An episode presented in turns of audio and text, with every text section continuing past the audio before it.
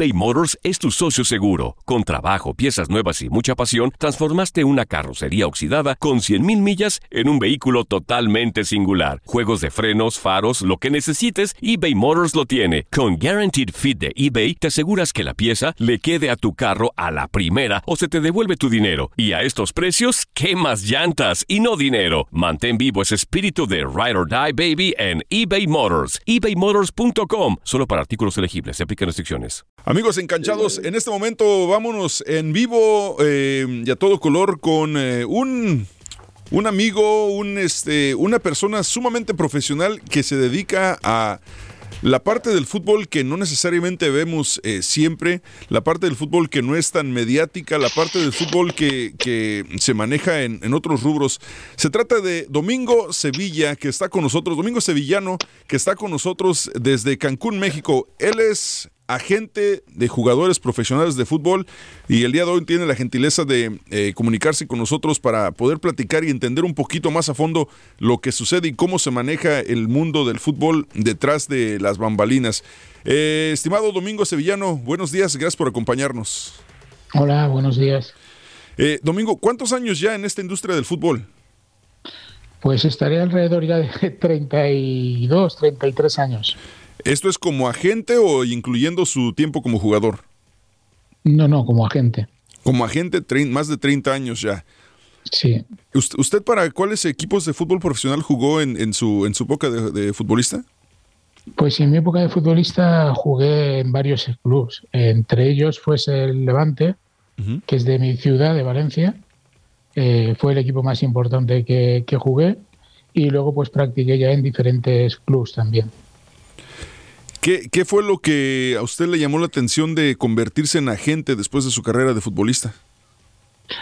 Pues bueno, en mi época no, no habían agentes, eh, solo eran eh, algunos intermediarios que se conocían entre ellos y, bueno, me di cuenta que, faltaba eso. De hecho, yo mismo me, solucionaba los contratos eh, junto con mi papá y, entonces, pues bueno, nos dimos cuenta que, que había faltaba esa, esa imagen.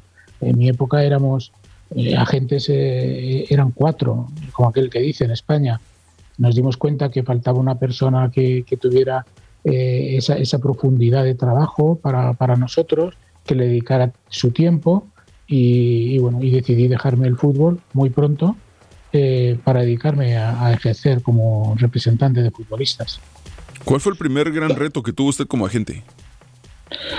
Pues el primer gran reto que tuve, bueno, eh, un jugador del, Valencia Mestalla, que, bueno, que decidieron no renovarle por el contrato por la cantidad que tenía estipulada al cabo de, dos años, había que renovarle por una cantidad estipulada ya en contrato, y este jugador, eh, cuando fue a renovar, el club decidió no hacerlo, eh, entonces el agente que tenía no, no, no, no, pudo solucionar esto y entonces eh, el papá y el jugador decidieron eh, prescindir de la gente. Y a partir de ahí eh, este jugador me, llamó a mí por mediación de otro jugador y contrató mis servicios. Y bueno, y tuve la fortuna de, conseguir que lo renovaran por lo que tenía estipulado en el contrato, más dos años más de contrato y la verdad que, que estuve, fue algo muy, con mucho orgullo para mí. Muy bien, Domingo, un saludo. Eh, ya hemos platicado eh, en, otras ocasiones. Y también algo que me, llama mucho la atención de, este tema de la representación es cómo se hace uno agente en estos momentos de, futbolistas. ¿Cuáles son los pasos a seguir si de repente dices, tengo ganas de representar o tienes la posibilidad que conozcas a alguien y quieres representar a, un futbolista? ¿Qué se tiene que hacer? Bueno, yo mm, ahora estoy un poquito de retirada porque como aquel que dice voy a, casos concretos, tengo mis jugadores concretos, ya me lo he ganado esto. Eh, entonces, en la época que, yo empezaba era diferente, porque no, había muchos agentes. Eh, hoy en día hay muchísimos, en España ya entra la figura de, agentes de, de, fútbol a través de la Federación Española de Fútbol, las normas van cambiando, de hecho a partir del mes que viene hay una normativa FIFA diferente, pero ahora mismo eh, es un, una persona que conozca un poco el mundo del fútbol, que tenga buena visión para los jugadores y, después contactos, tener el contacto del jugador, tener la confianza del jugador y a partir de ahí eh, pues eh, moverse, trabajar, relacionarse, ser serio, porque si quieres continuar en esta profesión muchos años tienes que ser una persona muy seria y, a partir de ahí pues trabajo, viajar, trabajo, viajar, prescindir de, de, muchas cosas de la vida para dedicarla a los jugadores, que al fin y al cabo es tu producto, ¿no? Personas humanas que tienes que dedicarle mucho tiempo.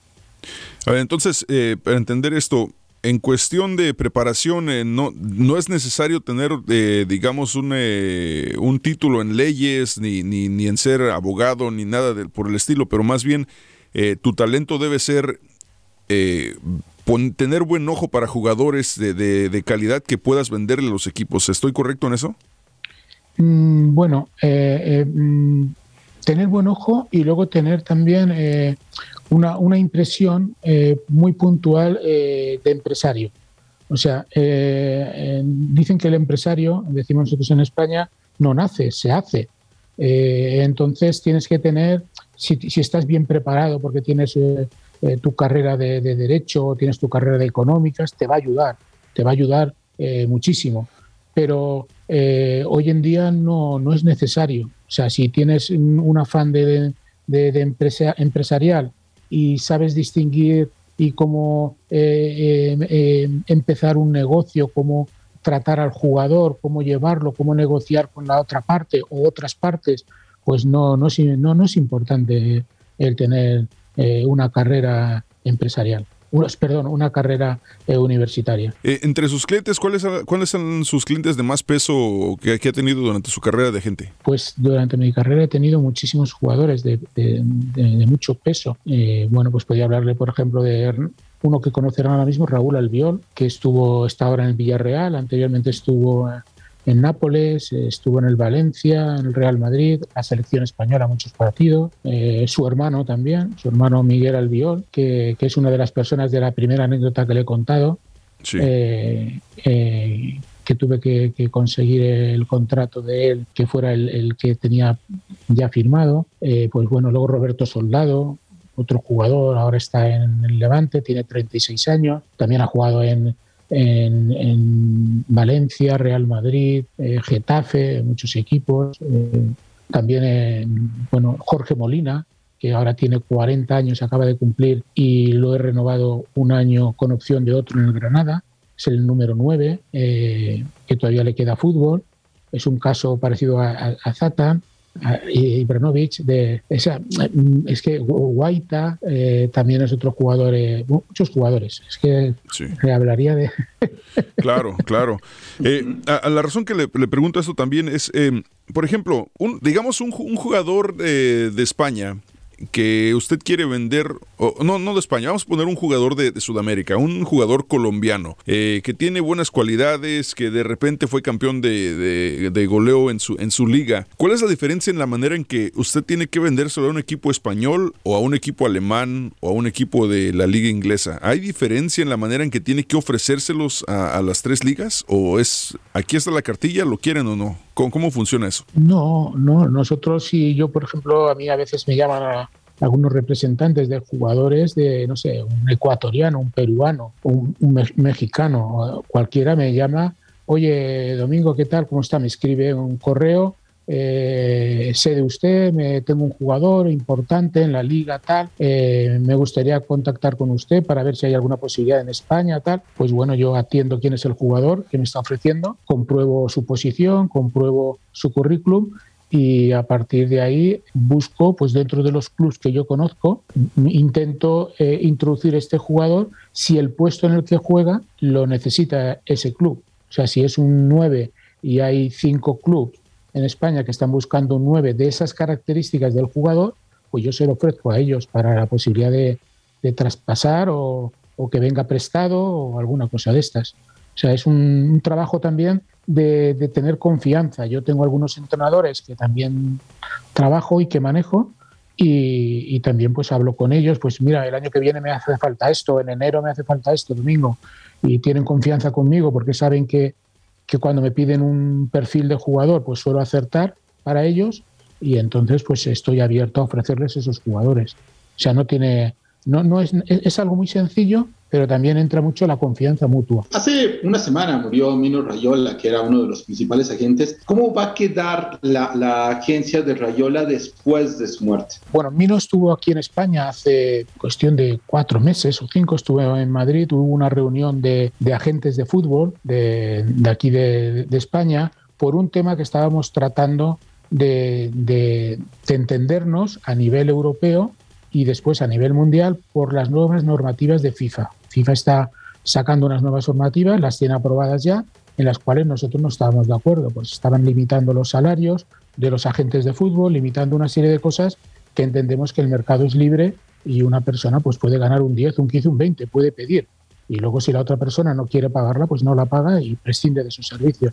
Y hubo una reunión importante, él estuvo eh, en Madrid, yo iba a viajar a la reunión, pero por motivos de trabajo, eh, un día antes tuve que marcharme y no pude asistir. Ah, era una persona, era una persona de muchísimo peso eh, para la gente que, que, habíamos oído hablar de él o que lo conocíamos por otros compañeros, eh, una persona que se hizo a sí mismo eh, y bueno, y consiguió pues el llevar, conseguir muchos jugadores eh, en la élite, en la superélite que decimos nosotros. Sí. Eh, ¿Cómo va a quedar la agencia? Que es la pregunta que usted me hace. Pues eh, realmente no, yo no lo sé. Yo creo que él en su agencia, porque él tiene, me parece que tiene agencia también en Mónaco, eh, creo que tiene en, en, Países Bajos, en Holanda, en varios, eh, varios países, tiene Brasil, creo que también. Pues bueno, ya no sé los jugadores qué es lo que ocurrirá, si tenía otra persona en su, en su sociedad o no la tenía. Lo normal es que eh, los jugadores tenían la confianza con él porque era un hombre muy peculiar, eh, muy abierto y, bueno, yo creo que, que, algunos jugadores que tenían un carácter especial eh, con él se llevaban muy bien y a lo mejor pues buscaran otros agentes. Casi, casi me atrevería a pensar en eso. Eh, nomás regresando un poquito a lo, a lo, que, a lo que había mencionado anteriormente sobre eh, que un representante de un futbolista se comunique con usted. Entonces, estamos hablando de que hay dos niveles de representación para, para un futbolista. Es eh, usted como agente y un manager que les, eh, que les busca esta representación a nivel más grande o, es solamente con ciertos futbolistas? No, eh, normalmente es con ciertos futbolistas. Yo, yo, yo en, en, mi etapa, en, mi etapa, fuerte, porque yo ya tengo 65 años y como le he dicho, estoy un poquito ya más tranquilo, ya no me muevo tanto como antes, porque me, yo me he pasado la vida en hoteles y aeropuertos. Sí, por, claro. por mis jugadores, Sí, era sí. mi trabajo. Eh, lo normal es que mm, yo, por ejemplo, ahora el año que viene es el Mundial Sub-20 en Perú. Eh, si no se aplaza por alguna circunstancia, es el Mundial. Pues a lo mejor eh, alguna, algún, bueno, pues agentes de, de, Perú o agentes de Ecuador o de México, de, pues van a visitar eh, ese mundial. Ven algún jugador que les interesa, consiguen firmar su contrato para representarlo y a lo mejor este jugador, que este señor que no tiene contactos en España, pues a lo mejor contacta conmigo, contrata con otro agente. Eh, a partir de ahí, si el agente eh, español entiende que el jugador merece la pena, pues en, en, intenta trabajar en exclusividad pues para el mercado que él domina, el portugués, el español, el francés, o sea, en, depende del mercado que él domina y a partir de ahí empieza a ofrecerlo para que pueda firmarlo algún club.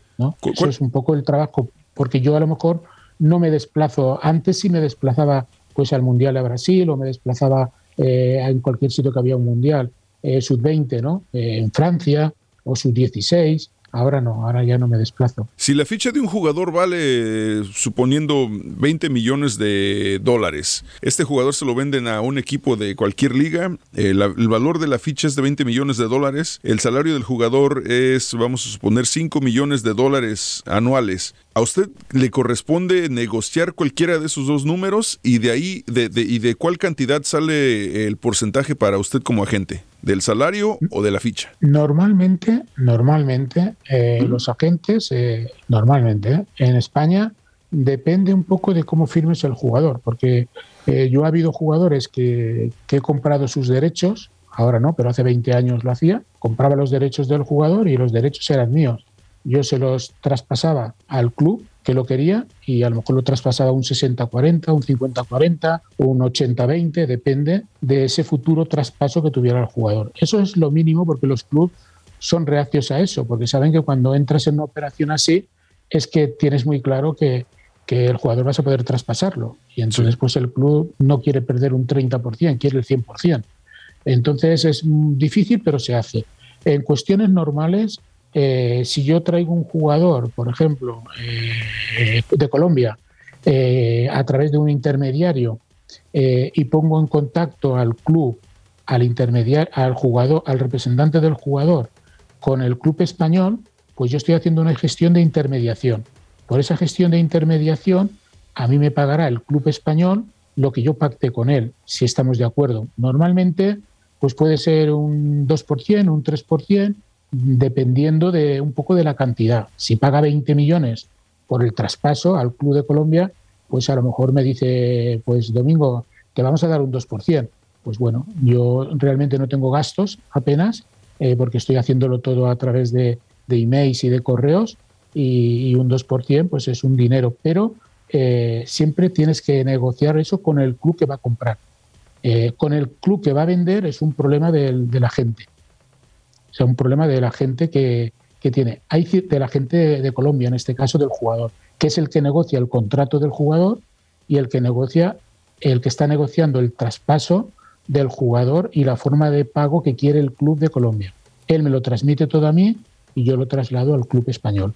Y a partir de ahí, el, el agente de Colombia del jugador cobra, depende, cobra, es un decir, pero intenta negociar para que le den algo de dinero referente al, al traspaso del Club de Colombia y luego cobrará del contrato del jugador, cosa que nosotros no cobramos nada del contrato del jugador, porque no somos su representante, solo hacemos la operación de intermediación. Entiendo, ok. Entonces sí es, eh, son, son de repente dos niveles dependiendo de, cada jugador y cada club. Sí, sí. ¿Alguna vez tuviste eh, alguna operación involucrando al fútbol mexicano o nunca? No, no, no, no he tenido esa satisfacción de, hacerlo. Sí que a veces hemos contactado alguna vez eh, con un agente eh, que tiene nacionalidad mexicana, que trabaja en España, tiene algunos jugadores en España, eh, ha estado en, bueno, ha trabajado con, la Real Sociedad y suele viajar bastante a España. De hecho, ahora creo que tiene un jugador en el Betis. he contactado con él, pero siempre hemos hecho algún negocio, pero para afuera, para, no sé, Costa Rica, eh, China, pero no, no para México. México no. Eh, y ya por último, eh, Domingo, nuevamente este, agradeciéndole su tiempo, ya para también dejarlo descansar. ¿De qué, ¿De qué país latinoamericano ustedes como agentes ven que hay más movimiento o más o que requieren más jugadores? ¿De México, Brasil, Colombia, Argentina? ¿Y cuáles son los países más complicados para extraer los jugadores?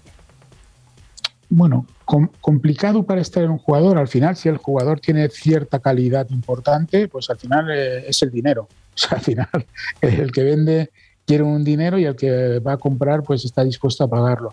Eh, bueno, normalmente el fútbol brasileño, eh, el fútbol argentino, está un poquito en la élite de traspasos porque lo mueven muy bien, saben moverlo muy bien, saben eh, sacar jugadores jóvenes con 16, 17 años a la primera liga y se van fogueando, se van haciendo y esos jugadores cuando tienen 22, 23, 24 años están muy hechos en la primera liga y pueden ir muy fácil a España. A lo mejor pues unas cantidades más asequibles, a no ser que sean super cracks, ¿no? Sí. Luego hay otros países que ahora se están emergiendo, como Ecuador, como, como Perú, eh, que están sacando buenos jugadores también y que bueno tienen facilidad para llegar a España también, ¿eh? porque si tienen calidad, eh, económicamente son más económicos. Y después está el fútbol mexicano, que los jugadores que han llegado de México a España prácticamente todos han triunfado, pero no sé por qué eh, no acaban de llegar en, esos 12, 14 jugadores que, podían estar, ¿no? por el idioma, por la adaptación a, a todo en España, pues no, no, no, no sé, no sé si será porque los agentes en México no se atreven a viajar a España, no se atreven a, invertir, porque al final hay que invertir en viajes, en hoteles, en, gastar dinero para, para poder tener buenos contactos y, es una pena porque yo veo a veces partidos, eh, aquí mismo he estado viendo algunos partidos y hay jugadores muy, muy interesantes, pero no, no acaban de llegar y de hecho los que llegan a España mexicanos están triunfando. O sea, siempre. O sea, ya no es que estemos hablando de Hugo, eh, no, no, es que hay otros. O sea, hay otros que están triunfando, pero no sé por qué no, no, no llegan en, esos 14 o 15 que podían estar tranquilamente en la élite del fútbol español. Oh, qué cosa. Entonces, más, más que nada la, la, manera en que se manejan eh, los que trabajan desde la Liga Mexicana. Eh, señor Domingo Sevillano, nuevamente gracias por su tiempo. Y para finalizar, un, ¿qué, ¿qué consejo le daría usted a un padre de familia que en este momento tiene a sus hijos jugando en una liga local en cualquier ciudad del mundo y que piensan que sus hijos tienen ese posible futuro en el fútbol, ¿qué consejo les daría para tomar buenas decisiones eh, en la carrera de este chamaco? Pues mire, yo el consejo eh, que estén jugando pues va a depender un poco de, ese futuro que tenga ese niño con su familia, porque si lo que le espera es un futuro que no va a poder estudiar eh, como debería de estudiar, pues bueno, pues practica fútbol, practica algún deporte y, estudia lo que puedas. Pero si la familia es una familia ciertamente media acomodada, le diría que, practique fútbol, que lo intente, pero sobre todo que estudie, que estudie, que es lo principal, eh, estudiar, no dejar todo eh, en el fútbol, porque estudiando va a tener unos valores de familia, unos valores que le van a ayudar. Y si después, eh, jugando al fútbol, tiene esa suerte, esa gracia de Dios de que que le lleva poquito a poco a la élite, le va a ayudar mucho el estar bien formado, pero sobre todo que, estudie, que no, que no deje nunca los estudios. Excelente. Eh, Domingo Sevillano, nuevamente muchas gracias eh, por, por su tiempo. Espero estar en contacto en algún futuro con usted nuevamente para platicar, porque seguramente después de esto van a surgirnos muchas más preguntas eh, que, creo que usted podría aclarar esas dudas. ¿Hay alguna red social que usted maneje, plataformas sociales, o, prefiere mantener este, la paz y la tranquilidad? Yo mantengo la paz y la tranquilidad. No soy muy puesto para para, para estas cosas. Eh, incluso hoy cuando he estado hablando con, con, Octavio esta mañana le he comentado que intentaría eh, entrar porque a veces si no buscaríamos otra forma de, de poder entrar. No, no soy abierto a, a, nada de esto. Tengo lo normal es mi, mi, mi, WhatsApp, mis cuatro cositas normales para mi trabajo y yo ya vengo un poquito ya de vuelta de todo y, no tampoco es que mm, francamente no lo necesito. No, no, yo creo que me necesitan a mí eh, algunos jugadores eh, y yo no necesito estar eh, en esos sitios para, para, hacer mi trabajo. Como decía antes con, con, respecto a, a, Mino Radiola un hombre que se hizo a sí mismo desde muy abajo se hizo a sí mismo y, y, yo recuerdo un día que me estaban contando una anécdota que, que apareció para hablar de un tema de un jugador eh, en Madrid, hacía 34 grados y fue a reunirse con, una persona importante del Real Madrid, del cual apareció con, con changlas y bermudas. Sí, sí, exactamente. Así era Vino Rayola, así, así cuentan las anécdotas de Vino Rayola, que creo que de hecho en la, creo que es más, creo que en la junta con Slatan fue, fue que apareció en, este, en chanclas y bermudas y este y que le dijo a Zlatan eh, mira voy a ordenar comida ordenó este docenas y docenas de sushi se puso a comer escuchó a Zlatan y al final de cuentas le dijo mira pues lleva cinco goles nada más eh, en vez de manejar tu Porsche y andar comprando ropa cara dedícate a practicar el fútbol y luego platicamos y que al final ese Porsche terminó siendo siendo del papá de Mino Rayola así así se manejaba el señor. sí, sí yo recuerdo que a mí me lo contaron en Madrid además me lo contó un alto dirigente del Real Madrid eh, bueno, me lo contó así un poco como una anécdota. Eh, bueno, y quedó así. Era un hombre muy peculiar y, muy abierto y que defendía muchísimo a los jugadores. Por eso se ganó la confianza, porque al final los jugadores te llegan también, cuando ya no tienes tiempo de ir a ver jugadores jóvenes, pues los jugadores te llegan por tu buen trabajo eh, y, la buena, el buen hablar de, otro jugador tuyo con otro jugador, como ocurrió con, con el caso que le he contado. El caso que le he contado era Miguel Albiol, era el hermano mayor de Raúl Albiol. Entonces el padre me dijo, Domingo, si sacas adelante el contrato que tenía firmado mi hijo y le pagan lo que tenía firmado, te daré al pequeño. El pequeño tenía entonces 16 años, que era Raúl Albiol, que era el realmente bueno, realmente importante. Y bueno, yo le dije muchas gracias, eh, le dije a su padre, voy a hacer todo lo posible. Pues eh, lo conseguí con mi trabajo y eso me trajo otros jugadores del Valencia, otros jugadores del Real Madrid, como Borja Valero, que era muy amigo suyo, de la selección sub-20. O sea, el boca a boca te va trayendo Rubén de la Red, que dejó el fútbol también por un problema de corazón en el Real Madrid. O sea, ese boca a boca, si vas trabajando seriamente, te va llevando poco a poco a otros jugadores importantes. Y eso es también lo que, lo que le pasó en este caso a Mino Rayola, ¿no? que tenía esa seriedad, eh, esa forma de trabajar, de defender a los jugadores, que al final es lo que tienes que defender. Al final eh, no se trata de que estés pensando en tu comisión, sino tienes que estar pensando primero en tu jugador que esté bien y después lo que quede de dinero pues para ti. Y poquito a poco vas haciendo tu, tu familia, vas haciendo tus cosas y, te, y, al final en la vida no está todo en hacer grandísimas operaciones, sino hacer eh, las operaciones que tengas que hacer, pero poder irte a decir, he hecho algo feliz, estoy contento, estoy enamorado de mi trabajo, eh, cosa que, a nosotros nos gusta que los jugadores sean millonarios. Nosotros es muy difícil. Eh, todos no son eh, Mino Radiola, todos no son superestrellas, ¿no? Jorge Méndez. Pero bueno, nosotros con nuestra piedrecita, poquito a poco, pues intentamos tener nuestro vivir, en relajarnos con, cuando cumples una cierta edad y no tener que estar viajando y del aeropuerto en aeropuerto, ¿no? Excelente. Domingo, nuevamente muchas gracias eh, por su tiempo. Estaremos en contacto nuevamente, espero, y, pues le deseamos suerte en este siguiente mercado de piernas que ya se acerca. Ya se acerca, pues muchas gracias y de verdad que anime a que los agentes de fútbol de, México vayan a España y conozcan eh, personas del fútbol y porque la verdad que, estamos muy cerca, como aquel que dice, y yo creo que para el jugador mexicano es un muy buen sitio para poder hacer su carrera allí, en España.